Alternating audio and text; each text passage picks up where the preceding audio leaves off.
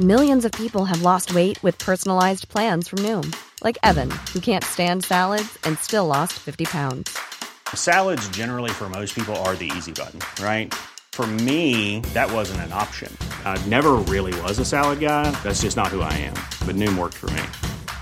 Get your personalized plan today at Noom.com. Real Noom user compensated to provide their story. In four weeks, the typical Noom user can expect to lose one to two pounds per week. Individual results may vary.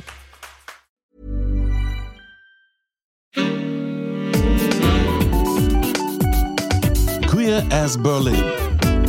Der Diversity Podcast mit Michael Mayer. Heute geht es in Queer as Berlin um schöne Männer, genauer um Männer, die sich für den Mr. Gay Germany bewerben und noch genauer, heute geht es um die erste Transperson, die an diesem Wettbewerb teilnimmt und das auch sehr erfolgreich, weil er nämlich in die Endrunde gekommen ist. Max Appenroth. Hallo Max, grüße dich. Hallo, schönen guten Tag.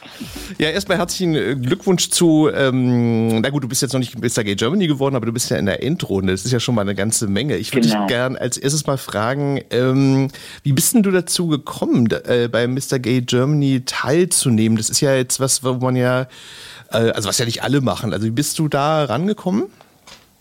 Ich habe das tatsächlich einfach über Social Media mitbekommen, dass es diesen Contest gibt, habe mich dann irgendwie so mal ein bisschen darüber informiert, was die denn da so treiben und äh, habe mich dann dazu entschlossen, als ich das irgendwie für gut empfunden habe, mich dann eben online dafür zu bewerben. Und äh, ich habe gelesen, äh, du merkst, ich bin jetzt gar nicht so, ähm, also I'm not so familiar, würde man im Englischen sagen, mit Mr. Gay Germany. Ja. Da gibt's eine Reihe von Challenges. Ich habe gedacht, okay, das ist dann irgendwie so ein bisschen wie bei so einer Fernsehsendung, irgendwie so, also nicht wie beim Dschungelcamp, aber so Challenges klingt ja so ein bisschen nach. Nee, ganz so schlimm. Ganz so schlimm ist es nicht, genau. Aber vielleicht kannst du mal erklären, was sind denn da so die Herausforderungen, genau. die Aufgaben, die man da erfüllen muss? Also was ich halt an dem Contest im Vorfeld schon sehr, sehr gut fand, weswegen ich mich auch dazu entschlossen habe, mich dazu bewerben, ist, dass es nicht einfach nur einfach ein, ein sagen wir mal, stupider Schönheitswettbewerb ist. Ich meine, es ist ja auch mal schön, irgendwie sich Menschen anzugucken, aber darum geht's halt tatsächlich nicht vordergründig. Alle Kandidaten, die es jetzt ins Finale geschafft haben, beziehungsweise ins Halbfinale und jetzt dann sowieso auch ins Finale, mussten sich eine Community-Kampagne überlegen, die dann einer Jury vorstellen und ähm, das fällt am Ende tatsächlich der Inhalt und das, was wir inhaltlich bringen, auch am meisten ins Gewicht. Natürlich ist irgendwie Aussehen auch eine Komponente, aber ich meine, es ist ja sowieso immer sehr, äh, sagen wir mal, subjektiv, was als schön empfunden wird und wir haben auch wirklich ein wahnsinnig ähm, gemischtes Bewerberfeld jetzt, die jetzt auch ins Finale gekommen sind, wo ich sage, das ist einfach auch schön zu sehen, dass sich da auch irgendwo Diversität aus der Community widerspiegelt. Und jetzt die, Kamp also die Kampagne ist wie gesagt eine der Challenges. Ähm, wir mussten tatsächlich auch einen kleinen Test schreiben zu queerem Wissen, dass man halt eben auch über, sagen wir mal, ein bisschen auf die Hintergründe der queeren Community Bescheid weiß, äh, was gerade so aktuelle Themen in der queeren Community sind. Darüber hinaus hatten wir dann auch mehrere ähm, Foto-Challenges, also wo wir eben verschiedene Räume hatten mit verschiedenen Dingen, die wir sozusagen einsetzen konnten und uns dann das überlegen mussten, damit die halt auch einfach sehen können, wie, wie bewegen wir uns vor der Kamera, fühlen wir uns da wohl. Ähm, es gab eine TikTok-Challenge ähm, und dann eben auch noch eine Interview-Challenge, wo wir eben auch tatsächlich ein, ein Fernsehinterview geben mussten und jetzt Finale wird es auch eine Podcast-Challenge geben. Deswegen ist das jetzt für mich gerade die beste Vorbereitung. okay, ähm, aber diese Kampagne, die du jetzt erwähnt hast, das verstehe ich jetzt richtig, das ist quasi quasi so eine Kampagne, wo du so eine Art, ähm, ja, ich sag mal so Unterstützerkampagne dann, dann losgetreten hast quasi, ja? Oder, oder wie genau. Genau, also ich kann ja gerne mal kurz erzählen. Also ich habe die Kampagne Proud to be Alive ins Leben gerufen, um einfach auf die hohen Suizidraten unter queeren Jugendlichen und jungen Erwachsenen aufmerksam zu machen. Ich meine, es ist einfach ein wahnsinnig schwieriges Thema, was eben halt auch innerhalb der Community immer wieder, wir mal, unter den Teppich gekehrt wird, beziehungsweise einfach nicht viel drüber gesprochen wird, weil es einfach viele Menschen auch betrifft aus unserer Community oder eben auch die Vergangenheit vielleicht auch geprägt hat oder die Vergangenheit von Suizidalität geprägt war.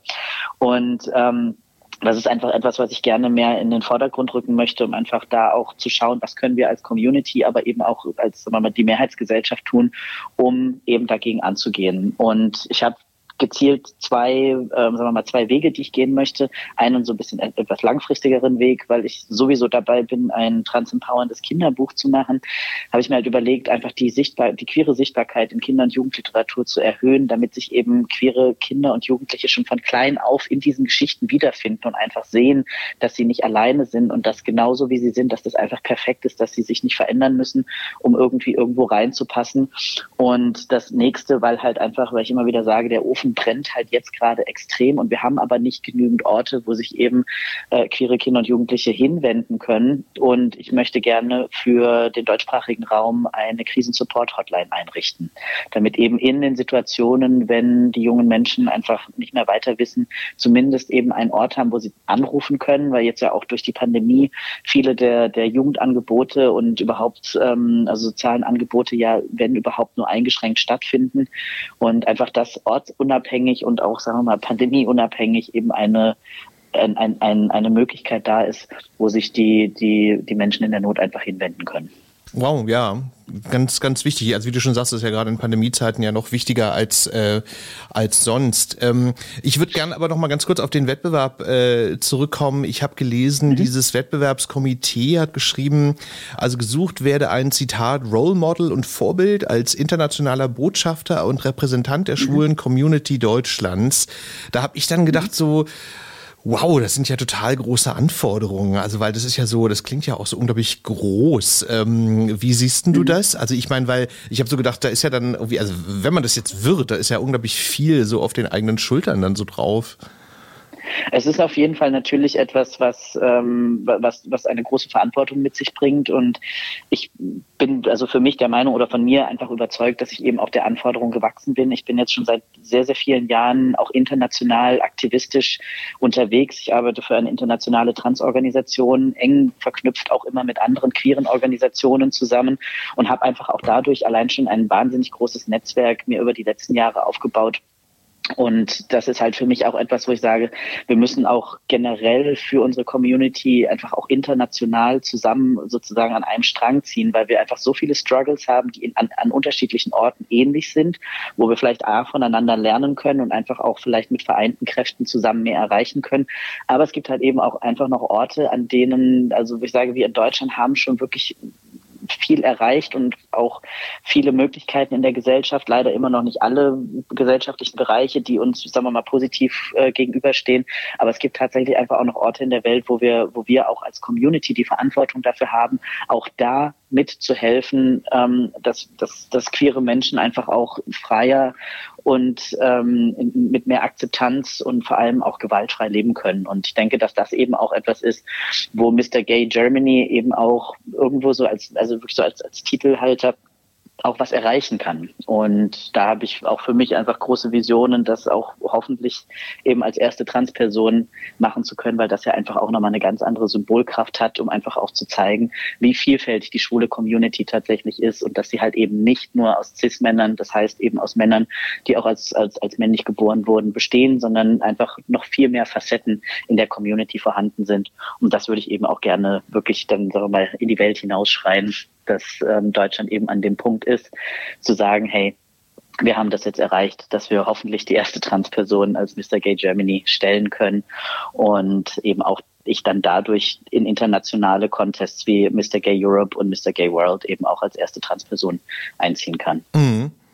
Ja, ja, klar, das ist, das ist echt äh, toll, dass sich da was verändert. Aber ich würde dich gern trotzdem mal was fragen, und zwar vielleicht für die Leute, die jetzt nicht ganz so vertraut sind mit ähm, so diesen, diesen Wettbewerben. Also ich, ich nenne es jetzt mal Schönheitswettbewerb, nur mal so. Also ich kann mich erinnern, mhm. es gab ja äh, so Diskussionen, da gibt es ja immer noch, also jetzt im, im, im Hetero-Bereich, also so bei diesen Misswahlen und so, da gibt es ja Kritik, äh, die ich auch berechtigt finde, wo dann Leute sagen, na okay, also ich meine, das ist jetzt echt so ein altmodisches Frauenbild, was da vermittelt wird, wobei man natürlich dazu sagen muss, das kommt wahrscheinlich auch so ein bisschen von Land zu Land ist das dann auch nochmal unterschiedlich, je nachdem, wo das Land dann auch steht. Aber du hast es ja gerade eben auch schon gesagt, also dass äh, ja schon schön ist, wenn, dass da jetzt mehrere Männerbilder so vermittelt werden bei Mr. Gay Germany. Aber würdest du sagen, ähm, dass das jetzt schon so der Fall ist oder würdest du sagen, da könnte auch noch mehr passieren, so was so diese Bandbreite angeht? Ich, also ich meine, Luft nach oben ist ja immer. Das, das, das stimmt. Ich, meine, die, Bei allen die haben natürlich, Themen, also das Ding ist halt, ähm, die, die OrganisatorInnen der, des Contests, die sind ja auch immer ein bisschen darauf angewiesen, natürlich, wer, wer bewirbt sich jetzt, also weil ja viele das auch eben aus eigennützigen Gründen machen und sagen, hey, ich mache das nur, um irgendwie Personal Fame zu bekommen. Und ich meine, natürlich ist das etwas, wo ich sage, das, das, das ist, ist Teil dessen, dass man halt dadurch einen Bekanntheitsgrad äh, bekommt, wenn man das denn wünscht. Aber auf der anderen Seite, für mich ist, steht halt einfach tatsächlich der Community-Aspekt absolut im Vordergrund. Und ich meine, die sieben dann halt natürlich über verschiedene Runden erstmal aus. Also es waren jetzt, wie ich mitbekommen habe, 521 Bewerber für, für dieses Jahr. Und da wird halt erstmal sozusagen durchgekämmt, wer, wer bewirbt sich da, wie wurden die Bewerbungsformulare sozusagen ausgefüllt. Und dann gibt es halt tatsächlich, ähm, gibt halt Castingrunden und Einzelgespräche, also wo halt die Organisatoren dann mit jedem einzelnen Bewerber, der in Frage kommt, äh, ins Gespräch geht, um halt einfach auch zu schauen, was bringen die Leute mit, ähm, sind die tatsächlich, könnten die eben auch als Repräsentant der Community ins Feld gehen und haben sie vor allem aber auch eine, eben eine Idee für eine Kampagne. Mhm. Und da hat sich das dann eben auf zwölf reduziert, die jetzt in der Vorrunde waren. Zwei leider Corona-bedingt ausgefallen und jetzt halt dann eben im Finale sind wir dann zu sechst. Verstehe. Also du sagst halt, das hast du ja beschrieben, also dass es da eben äh, durchaus auch um ähm, ja, also so um so ein, so, ein, so ein Männerbild geht, was man da vermitteln will oder beziehungsweise was man irgendwie in der, in der Community so, so, so darstellen und vermitteln will. Also das ist ja ganz spannend, ja. weil man würde ja eigentlich eher immer so denken. Also ich habe das auch deswegen gefragt, weil ähm, man hat ja irgendwie bei diesen Schönheitswettbewerben immer so den Eindruck irgendwie so, okay, es geht jetzt eigentlich wirklich ums Äußere, aber ist ja interessant, dass das jetzt irgendwie bei euch jetzt da ähm, schon mehr ist.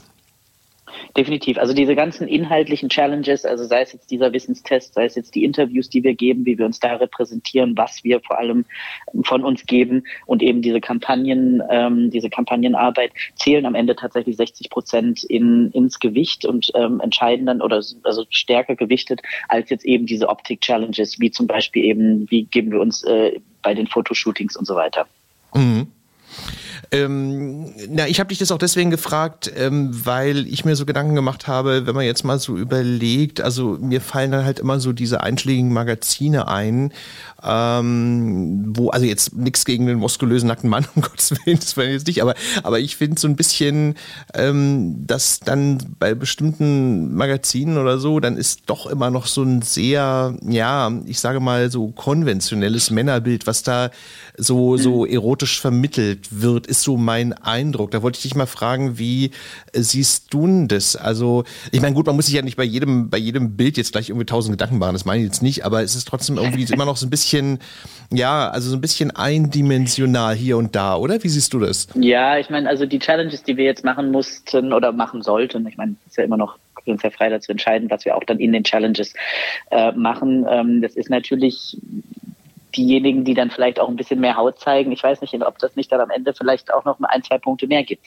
Kann ich jetzt so nicht sagen, aber es ist schon, dass die auch die, so wie die Shoots angelegt waren, es schon auch so ein bisschen ähm, sagen wir mal, in eine homoerotische Richtung geht. Nee, das, das, ist, aber, nee, das ist aber nicht das, was ich meine. Also ich meine, ich meine ja nicht ja. wie um Gottes Willen. Also ich meine, nackte Haut ist ja super. Also darum geht's jetzt nicht. Es geht nur darum, ähm, ich meinte so ein bisschen, ähm, dass, dass manchmal so ein doch sehr, sehr konventionelles äh, erotisches Bild vermittelt wird im Sinne von, okay, die sind dann halt alle äh, äh muskulös so, ne, und mit breiten Schultern und so. Mhm. Und das ist dann doch so eine, so eine, so eine altmodische Art so von Virilität, so von Männlichkeit, finde ich halt, wo ich dann immer so denke, so, hm, okay, also das geht immer alles in so eine bestimmte Richtung oft, finde ich. ja, halt wobei halt das tatsächlich bei denen, also jetzt die jetzt im, im, im Finale sind, das sind alles ähm, also attraktive Männer und aber halt mit ganz unterschiedlichen Körperformen. Also wo ich auch sage, da bin ich jetzt tatsächlich, also ich würde mich jetzt nicht als den absolut komplett durchtrainiertesten Menschen der Welt bezeichnen. Ich mache recht viel Sport und das sieht man auch, ähm, aber ich bin da, glaube ich, schon, was jetzt zumindest die Muskelmasse angeht, ähm, an vorderster Stelle. Okay. Und das ist wirklich, wo ich sage, das ist, äh, das, das finde ich schon, dass eben da auch jetzt, ich meine, natürlich könnte, was jetzt Körperbilder angeht, könnte da noch ein bisschen mehr dabei sein, sagen wir es mal so, aber ähm, oder beziehungsweise jetzt von denen, die, ins, die es auch ins Finale geschafft haben. Aber es ist jetzt nicht so, dass ich sage, das sind alles so komplett stereotyp äh, muskelbepackte mit mit mit äh, Sixpack okay. bauchbestückten Menschen. Also das das jetzt tatsächlich okay. nicht. Also wie gesagt, attraktive Menschen, attraktive attraktive Männer. Mhm. Aber eben in ganz, ganz unterschiedlichen Ausprägungen. Also mit einem Manche Personen total schlank, ein, also andere Personen ein bisschen, bisschen kräftiger, andere Personen dann ähm, vielleicht schon auch sportlich, aber jetzt wie gesagt nicht die, die super muskelbepackten ähm, Körper. Das nee. Verstehe. Interessant, okay, weil man hätte ja so das, äh, man hätte ja so die Vorstellung, dass die dann sehr, ja, ich sag mal so ein bisschen uniform dann so daherkommen, aber ist ja interessant, dass das Nee, dann, das tatsächlich gar nicht. Okay, aber äh, wenn wir das jetzt mal so ein bisschen über den Gay Germany hinaus ähm, mal betrachten, wie, wie siehst du denn das? Also hast du auch den Eindruck, weil ich ja so diese Magazine da so erwähnt habe, ähm, dass trotzdem immer noch so ein, ja, so ein bisschen konventionelles Bild so von, von Männlichkeit so in der Community herrscht? Oder, oder meinst du, das ist, hat sich schon, schon... Also definitiv, ich meine, ich habe ja, ich, einfach, wo ich für mich immer ja auch davon spreche, äh, als Transperson, ich habe einfach ein, ein nicht klassisch binären Körper und ähm, was die was die Vielfalt angeht in der Community, da darf tatsächlich auch noch mehr passieren, vor allem in, in, in Sachen Sichtbarkeit. Also ich meine, wir wissen ja, dass dass nicht alle aussehen wie, ich weiß jetzt, ich habe jetzt keinen Namen parat von irgendwelchen vielleicht äh, schwulen bekannten Pornodarstellern, ähm, die die irgendwie keine Ahnung diese die Magazincover schmücken oder muss ja nicht unbedingt Pornodarsteller sein, aber ich meine halt eben dieses wirklich klassische Bild, was wir gerade eben oder wo wir eben drüber gesprochen haben da darf definitiv auch äh, noch oder muss einfach mehr passieren, dass einfach auch die, die, die Sichtbarkeit von dem, was eigentlich tatsächlich der Durchschnitt unserer Community ist, äh, dass das halt auch einfach adäquat wiedergespiegelt wird. Hast du eine ist, Theorie, warum, warum das zum Teil, ich meine, gut, ich, ich denke auch immer so, na gut, es geht auch um kommerzielle Interessen, ne? Also das ist so ein bisschen so wie, wie im Hetero-Bereich die Blondine auf der Fernsehzeitschrift oder so, die dann irgendwie mit größten genau. Brüsten und so. Also da geht es, glaube ich, schon auch um, um, um, um kommerzielle Interessen wahrscheinlich, ne? Das definitiv. Aber ich habe schon auch das Gefühl, dass in den letzten Jahren da auch mehr Augenmerk drauf gelegt wird und einfach auch körperliche Vielfalt in ganz unterschiedlichen Ausprägungen, egal ob das jetzt ähm, die, die Herkunft betrifft, ob das jetzt die, die Körperform betrifft, ob das körperliche Fähigkeiten angeht. Also wobei ich meine, ich würde halt schon zum Beispiel auch gerne mehr Menschen äh, mit Behinderung sehen, irgendwie auf die halt, mhm. also mit sichtlich, sichtbarer Behinderung. Ich meine, nicht alle Behinderungen sind sichtbar. Und vielleicht wurden auch schon Menschen mit Behinderung abgeblicht, äh, abge, abgelichtet irgendwo. Aber ähm, das ist halt was, wo ich sage, das ist eben auch Teil unserer unserer Community ähm, in, in, in so unterschiedlicher Art und Weise. Und wie gesagt, ich habe grundsätzlich schon das Gefühl, dass ein bisschen mehr passiert, auch jetzt gerade, wenn man sich jetzt auch internationale äh, Contests anguckt, wie zum Beispiel auch der, der Mr. International Leather ähm, oder auch der German Mr. Leather, wo halt einfach auch zum Beispiel zwei Transmänner jetzt diese Contests gewonnen haben, die letzten zwei Runden. Und, ähm, und das ist halt einfach, wo ich sage, das, da, da, da tut sich schon was, besonders eben, was, was eben das Thema Trans angeht. Aber es, und vor allem, also bei dem Mr. International Leather war es halt auch noch eine schwarze Transperson, und, ähm, und, und das ist halt einfach nochmal, einfach, also es werden, es, es, die Sichtbarkeit irgendwie auch von Diversität wird größer. Und ich glaube, dass das jetzt eben auch in Deutschland so langsam angekommen ist und auch einfach Zeit ist, dass das auch, dass halt einfach auch Mr. Gay Germany nicht einfach immer jedes Mal eine, ein, ein, ein gut aussehender, sportlicher, weißer Cis-Mann sein muss. Mhm. So, dass, ich, dass es da eben auch andere Bilder geben darf. Ja, klar. Ähm, ich habe in einem Interview, was du gegeben hast, äh, gelesen, da hast du gesagt, es wäre super, wenn cis-schwule Männer sich mehr mit Trans-Themen auseinandersetzen und sich mit uns zum Beispiel im mhm. Kampf um unsere Selbstbestimmung solidarisieren würden.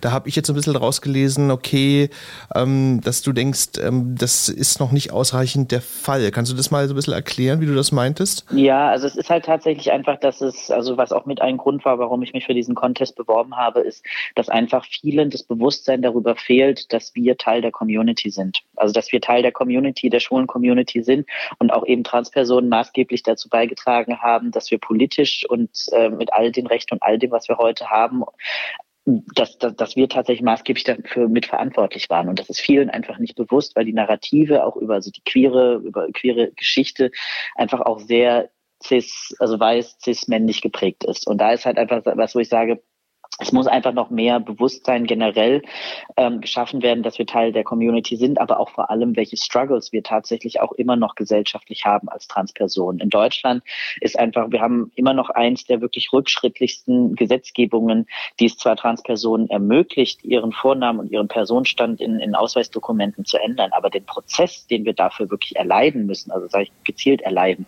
das ist wirklich ein so entmündigender ähm, schlimmer Prozess, den die Trans, also den, den, den wir Transmenschen da durchgehen müssen, die sich eben auch für diesen Schritt entscheiden.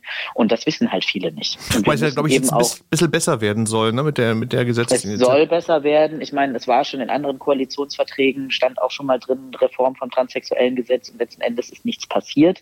Deswegen, ich habe große Hoffnung, dass jetzt mit der neuen Regierung das mhm. auch wirklich geschieht. Aber solange das nicht in einer, also solange das nicht beschlossen ist, bin ich da auch einfach noch mit meiner Euphorie etwas, sagen wir mal, vorsichtig. Ja, weil eben die Vergangenheit auch ein Besseres gelehrt hat.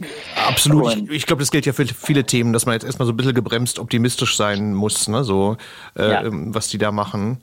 Ähm, ich würde dich gerne noch was anderes fragen und zwar, ähm, also Thema Diskriminierung, kein schönes Thema, aber müssen wir ja drüber reden. Du hast ja in dem gleichen Interview ja. gesagt, ich habe es schon erlebt, dass ich auf bestimmte Partys nicht gehen durfte und Bars mich nicht reinlassen würden, wenn sie wüssten, wer oder wie ich ja. bin. Da habe ich gedacht, wow, das fand ich eigentlich unheimlich krass als Satz. Ähm, kannst du mal erzählen, äh, was waren denn das für Situationen? Weil ich fand das echt so ein bisschen schockierend. Also wo würde man dich denn nicht reinlassen? Das fand ich irgendwie echt, äh, ja, also richtig krass. Kannst du das mal erzählen, bitte?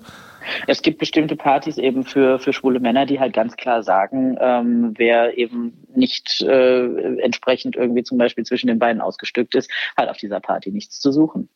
So, egal, was du jetzt auf dieser Party machen möchtest oder was die Leute von dir auf dieser Party erwarten, es wird einfach schon mal kategorisch ausgeschlossen. Und es gibt auch, also diverse Orte, wo ich weiß, wenn ich das sagen würde, würden die Leute tatsächlich, also wenn ich sagen würde, wie ich bin oder wer ich bin, ähm, zweimal überlegen, ob sie mir jetzt tatsächlich ein Bier in die Hand drücken oder nicht.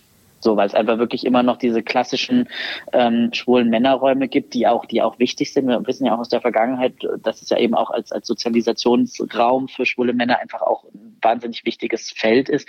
Ähm, aber nichtsdestotrotz, äh, ich, ich nehme ja da in diesem Raum niemandem irgendwie etwas weg es gibt halt immer noch Leute, die halt von mir sprechen, äh, ich sei ja eigentlich nur irgendwie eine verrückte Frau, die irgendwie versucht, ähm, irgendetwas zu leben, was es gar nicht gibt.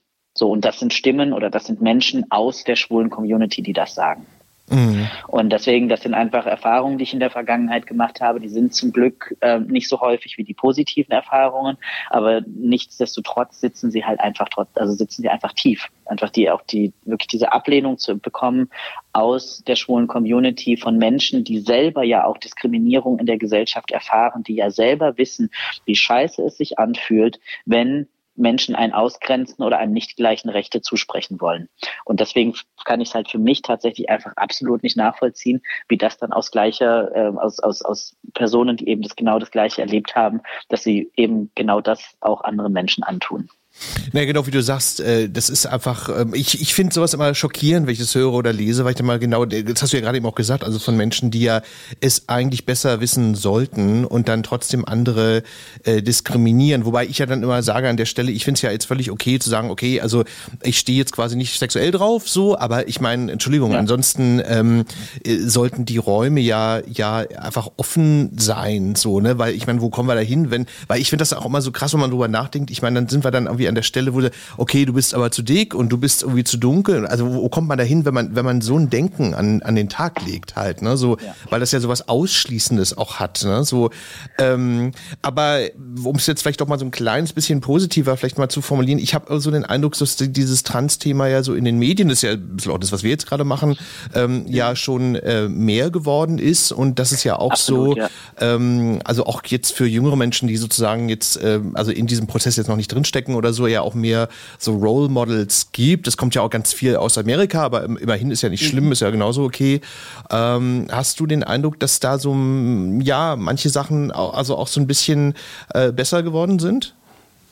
Das also auf jeden Fall in den, also ich muss echt sagen, in den letzten vier, fünf Jahren hat sich da einiges tatsächlich getan. Also ich meine, das ist, ist aber halt natürlich auch auf, auf den Mist äh, von, von unermüdlichen TransaktivistInnen gewachsen. Also dass wir halt wirklich an so viele Türen geklopft haben oder wenn nicht sogar irgendwie die eine oder andere Tür vielleicht auch eingetreten haben, ähm, dass wir halt einfach gesagt haben, es reicht jetzt. Es reicht halt einfach mit dieser negativ, mit diesem, also mit diesem, wie wir behandelt werden und wirklich auch dem dem Ausschluss und der Ausgrenzung und der Diskriminierung. Es muss sich jetzt halt einfach was verändern. Und das ist natürlich, irgendwo macht man sich auch angreifbar, auch jetzt für mich, dieses in der Öffentlichkeit stehen, öffentlich meine Geschichte zu teilen, öffentlich zu erzählen, wer ich bin, ähm, gepaart dann eben, also als Transperson, aber gepaart dann eben auch noch mit dem, mit, mit der, mit dem, dass ich halt auch, dass ich mich irgendwo in der schwulen Community zu Hause fühle. Das sind halt allein schon mal zwei Angriffspunkte, die in der Gesellschaft nicht, wie gesagt, in allen Bereichen positiv gesehen werden.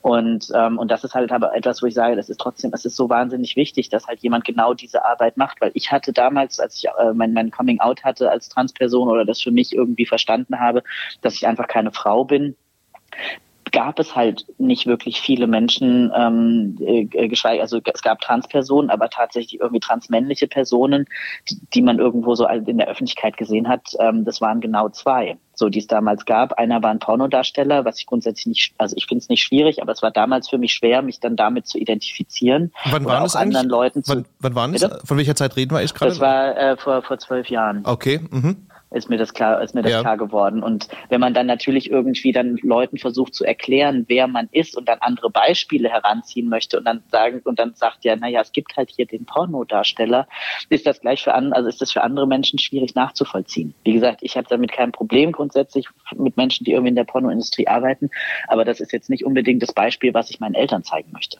Mhm. So, und das ist halt einfach total schwierig, dass es da auch bis heute noch relativ wenig ähm, Sichtbarkeit gibt ähm, und vor allem aber auch eben auch zu sagen, wirklich mal ältere Transpersonen, also ältere Transpersonen, dass auch jugendliche, junge Menschen auch irgendwie so eine Vision haben, ähm, unser Leben geht auch nach 40 plus irgendwie weiter. Mhm. So daran fehlt es einfach total und ich hoffe, dass ich da jetzt als mit 30er irgendwann hinkomme, eben halt ähm, erstmal also wirklich auch ein, Vorbild zu sein für jüngere Transpersonen aber irgendwann dann auch mit hoffentlich 70 irgendwann sagen kann und jetzt äh, gibt es eben aber auch sichtbare ältere Transmenschen. Mhm. Also ich muss ja sagen, ich fand ja die Serie, obwohl es da viel Kritik dran gab, weil der Hauptdarsteller nun jetzt selber nicht trans ist im richtigen Leben, aber Transparent fand ich eigentlich eine sehr schöne Serie, weil es genau darum geht. Also weil er ja wirklich sehr, sehr mhm. spät in seinem Leben da äh, feststellt, hallo, ich bin trans und ich habe jetzt meinen Coming Out und ich habe jetzt irgendwie da auch die, das eine oder andere Problem mit meiner Familie und meinen Freunden etc. etc. Ähm, mhm. Das fand ich eigentlich eine ganz äh, schöne Serie, trotz der Kritik, die es da drumherum gab. So, also das war, war für mich so ein Beispiel, wo ich gedacht habe, okay, ähm, da bewegt sich so ein bisschen was in diesem medialen mhm. Bild, so, oder? Ja. Es bewegt sich tatsächlich was. Also allgemein jetzt eben Transparent, ähm, aber auch andere Serien, die momentan einfach sehr sehr stark, ähm, also oder jetzt, also einfach weiß zum Beispiel oder oder sagen kann zum Beispiel Netflix. Also es gibt ja unterschiedliche Net also Filme auf Netflix beziehungsweise Serien auf Netflix, die ja genau auch das Thema irgendwo forcieren und auch versuchen irgendwo auch auch teilweise subtil einzubauen. Also wo es nicht mal nur um das Thema Trans geht, ähm, aber es halt immer wieder auch irgendwo an einzelnen Stellen dann doch immer mal wieder aufploppt. Und genau da müssen wir halt hinkommen, wo ich halt sage, es geht jetzt nicht darum, dass irgendwie jeder Person irgendwo dick auf die Nase zu binden, aber es zumindest halt so in der Gesellschaft zu etablieren, dass es halt nicht immer dieses absolute ähm, äh, Sensationsthema ist, wenn dann doch mal irgendjemand äh, Bekanntes sich womöglich als trans outet, sondern dann, dass man dann halt einfach sagt, ja, ist ja cool, ist ja toll. Ist ja, und für die Person, dass sie ihr, dass sie ihr äh, ihren Weg gefunden hat. Genau, und, und, und vor allem auch, dass, dass, äh, dass es halt nicht immer äh, problematisiert werden muss. Ne? Also dass es ja. nicht, nicht, nicht immer ein Problem ist. Aber ich finde, mich erinnert ja. das ja so ein bisschen daran, okay, das ist jetzt irgendwie schon, schon lange her, aber naja, wobei so lange auch noch nicht. Ich meine, also, dass es ja früher auch so war, dass das ja auch mit dem Schwulsein ja auch ähm, früher, wenn man ja. früher einen Film geguckt hat, dann war das halt immer hochproblematisch. Die Menschen waren unglücklich, am Schluss haben sie sich dann um, oder umgebracht oder so, ne? Und da hat man ja mittlerweile auch eine, eine sehr, sehr schöne ähm, Entwicklung durchgemacht, dass es eben heute ja einfach ganz normal ist und irgendwie äh, äh, auch, also auch wo das Thema jetzt nicht unbedingt im Film oder in einer Serie oder im Buch jetzt so als halt Hauptthema äh, äh besprochen werden muss oder so. Ne? Und das wäre ja. halt ganz schön, glaube ich, wenn es bei einem Trans-Thema einfach irgendwann auch mal an dem, an dem Punkt ankäme. Definitiv, aber ich meine, da sind wir halt tatsächlich einfach auch politisch ähm, 30, also ziemlich genau 30 Jahre hinterher. Ähm, da halt zum Beispiel ja 1990 wurde ja Homosexualität als psychische Erkrankung sozusagen aus dem Katalog gestrichen und wir sind jetzt als Transperson 2019 dran gewesen. Und das ist halt wirklich, also das macht einfach einen Unterschied. Also wir sind seit, also wir sind in Deutschland offiziell, weil hier der sogenannte ICD-10, also die International Classification of Diseases, also ein Katalog mit allen möglichen Erkrankungen herausgegeben von der Weltgesundheitsorganisation. Da stehen wir nach wie vor in der deutschen Version immer noch als, also das, als Transperson stehe ich dort immer noch unter den psychischen Erkrankungen. Also ich gelte offiziell als psychisch erkrankte Person, weil ich trans bin in Deutschland. Jetzt kommt der ICD-11 ab kommendem Jahr hoffentlich da ist das dann geändert und in einer gesonderten Sektion, nicht mehr in den, äh, in den, in dem Bereich der psychischen Erkrankungen. Aber das wurde halt erst 2019 beschlossen, wird jetzt 2022 bei uns eingeführt.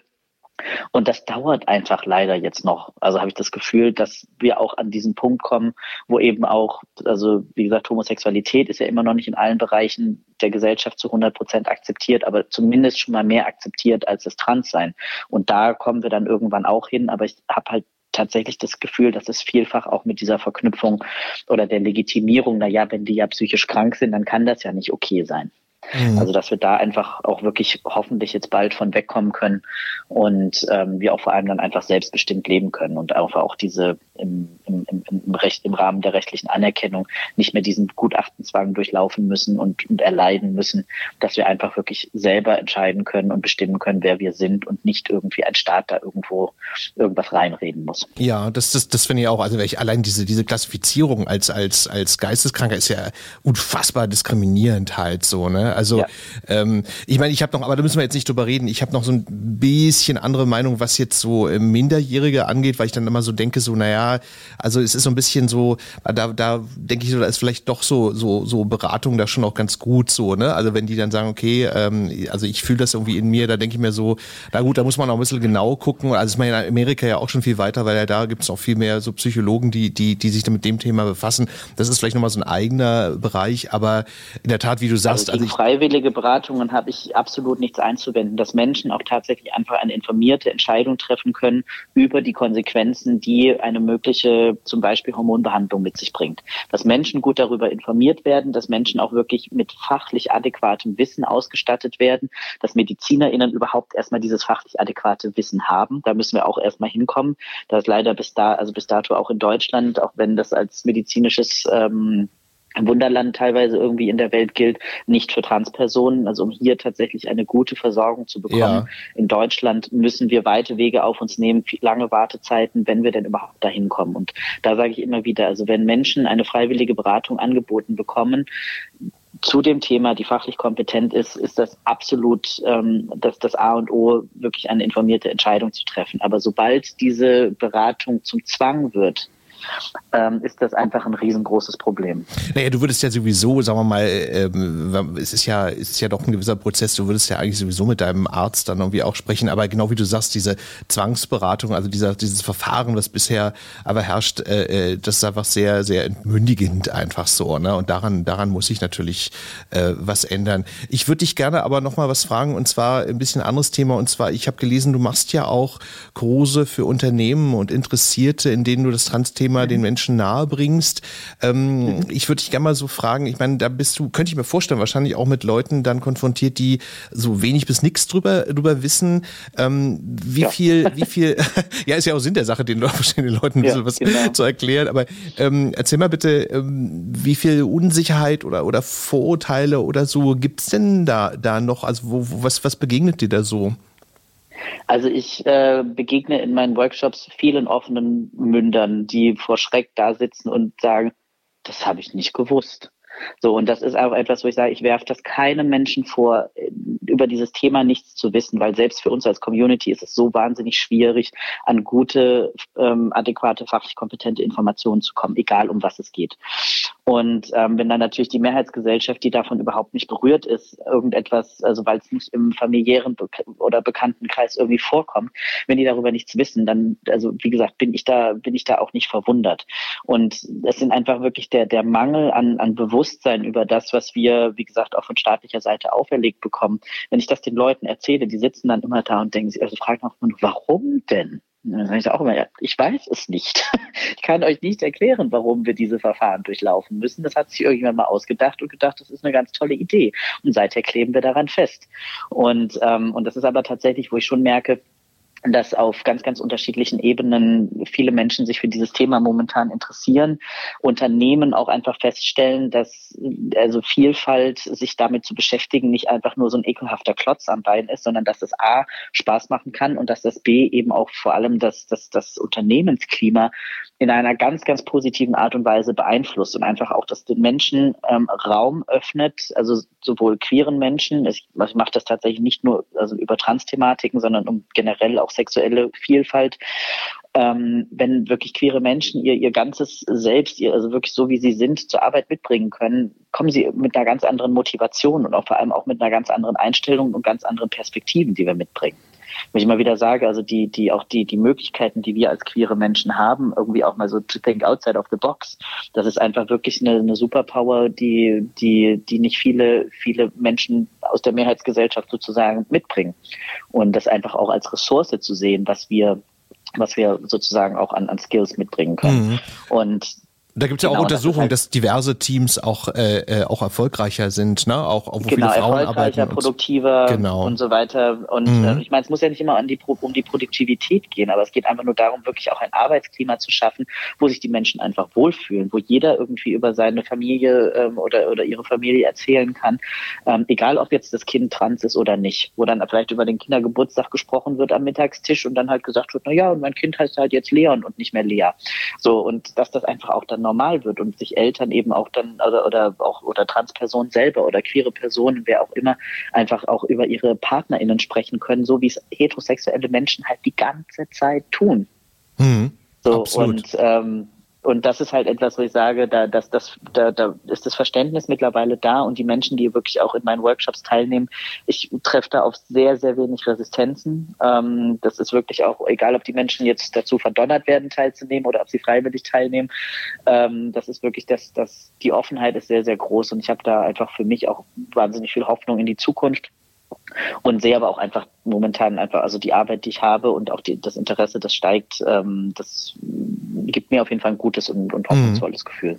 Ja klar, also ich glaube, da, da das Interesse ist, ist groß. Also ich glaube, da, da geht dir die Arbeit nicht aus. Also ich denke, da, da ist bestimmt noch eine Menge, eine Menge zu tun und irgendwie, aber es ist ja auch äh, wahrscheinlich für dich ja auch, auch eine, eine ganz schöne positive Erfahrung. Also dann so das Gefühl zu haben, okay, ähm, danach da habe ich da was verändert in den Köpfen. Ne? Also ich könnte mir vorstellen, das ist auch eine ganz schöne Arbeit wahrscheinlich, die man da macht. Also trotz, trotz vielleicht der einen oder anderen dummen Frage, ja. die dann auch kommt oder so, aber ähm, trotz alledem so ganz, ganz schöne Sache eigentlich. Ne?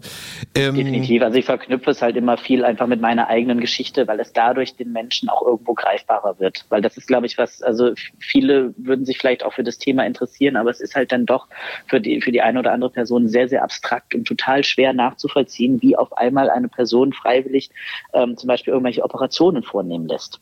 So, mhm. also dass das für Leute auch überhaupt nicht verständlich ist, was manche Transmenschen, nicht alle, aber viele Transmenschen eben auch an, an körperlicher Dysphorie sozusagen mitbringen. Und wenn das dann mal erklärt wird, wie sich das tatsächlich für eine für einen selbst anfühlt, wird das den Leuten auch irgendwie total, also viel greifbarer und verständlicher.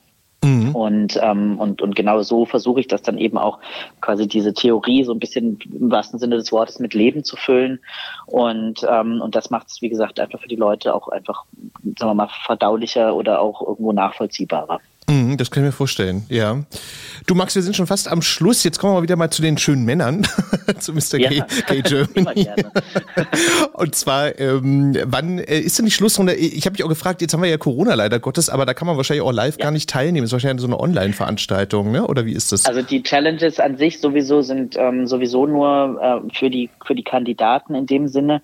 Man kann aber tatsächlich dann das Grand Final, also wenn es das denn, wenn das denn jetzt alles noch hier so weiter funktioniert in Nordrhein-Westfalen, Westfalen wird das auf der Avenue in Köln stattfinden. Das ist ein Weihnachtsmarkt äh, und da gibt es eben eine Bühne und das große Finale findet dann eben auf der Bühne statt. Und da so. kann man dann tatsächlich als Person selbst daran teilnehmen. Aber sonst halt alles andere wird dann irgendwie immer über, also die, die Outcomes von den ganzen Shootings und die TikTok-Challenges und so weiter. Also ihr könnt auch gerne mal bei TikTok schauen. Ähm, Okay. Da gibt's schon die ersten Videos dazu und also die wir, die wir eben als, als Kandidaten gemacht haben. Und genau, also über Social Media kann man das verfolgen, als aber auch dann, wie gesagt, in Persona hoffentlich, Verstehe. wenn es Corona will. Wobei es jetzt wahrscheinlich wieder wegen des Winters ein bisschen schwierig wird mit der nackten Haut. Aber gut, lassen wir das jetzt mal offen. So. Aber ähm, ist ja auch trotzdem ganz schön, dass man dann irgendwie auch das mal live sehen kann, weil immer online ist ja, ja auch so ein bisschen so ein bisschen doof irgendwie manchmal. Ähm, Max, ich danke dir sehr für deine Zeit. Danke, das war das war ganz spannend. Äh, und äh, alles Gute dir dann für die finale Runde. Vielleicht wird's ja was. Mal gucken. So. Danke, ähm, danke. Und äh, ja, bleib gesund, wie man jetzt ja leider Gottes immer sagen äh, muss. Ähm, ja, das ist meine größte Sorge, dass da noch irgendwas passiert. Ja, ja, das, das ist ja leider das Dauerbrenner-Thema. Ja, dank dir sehr für deine Zeit und alles Gute dir und schöne Weihnachten. Ja, mach's gut. Ebenso, vielen Dank. Bis dann. Ja, und euch danke. danke ich auch sehr fürs Zuhören. Schöne Weihnachten euch, gutes neues Jahr und wir hören uns dann bei Queers Berlin im Januar. Tschüss, macht's gut, bis bald. Queer as Berlin der Diversity Podcast mit Michael Mayer.